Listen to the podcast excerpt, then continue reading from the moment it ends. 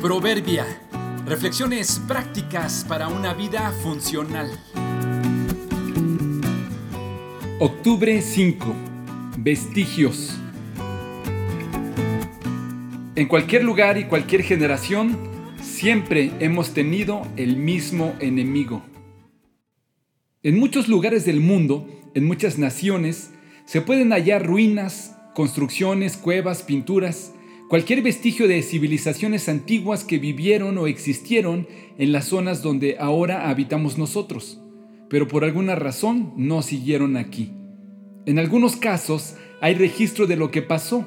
Puede ser que algún fenómeno natural provocó una sequía o una inundación, quizás se movieron de lugar a causa de una guerra interna o fueron invadidos por grupos enemigos.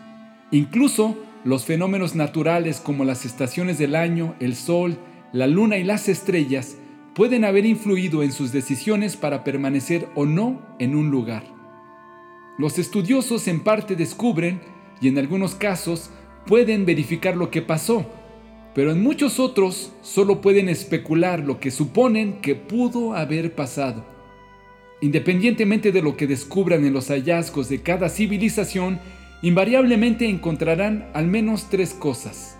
Primero, que en algunos aspectos estaban más avanzados que nosotros. Puede ser que eran más fuertes, mejor alimentados, mejor organizados o algún otro aspecto de ventaja sobre nosotros.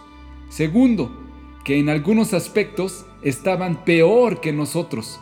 Puede ser en sus hábitos de higiene, quizá en su gobierno pésimo, la salud los estaba exterminando o muchas otras cosas en las que les llevamos ventaja.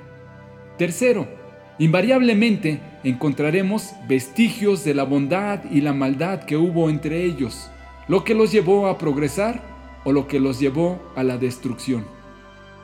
Definitivamente ninguna civilización ha estado tan avanzada como la nuestra, por la sencilla razón de que estamos parados en lo que ellos hicieron o evitando lo que cometieron. No lograremos ponernos de acuerdo respecto a si los que nos precedieron fueron mejores o peores que nosotros, lo que sí es cierto es que somos igual en nuestra lucha con el pecado. Disfruta tu vida aquí y ahora. Y lo mejor que podrías hacer, que quizá no hicieron tus antepasados, echa mano del único remedio que existe para el pecado, la obra redentora de Cristo, que nos ayuda a lidiar con el nuestro. Quizá así forjemos una nueva generación. Lo que ya ha acontecido volverá a acontecer.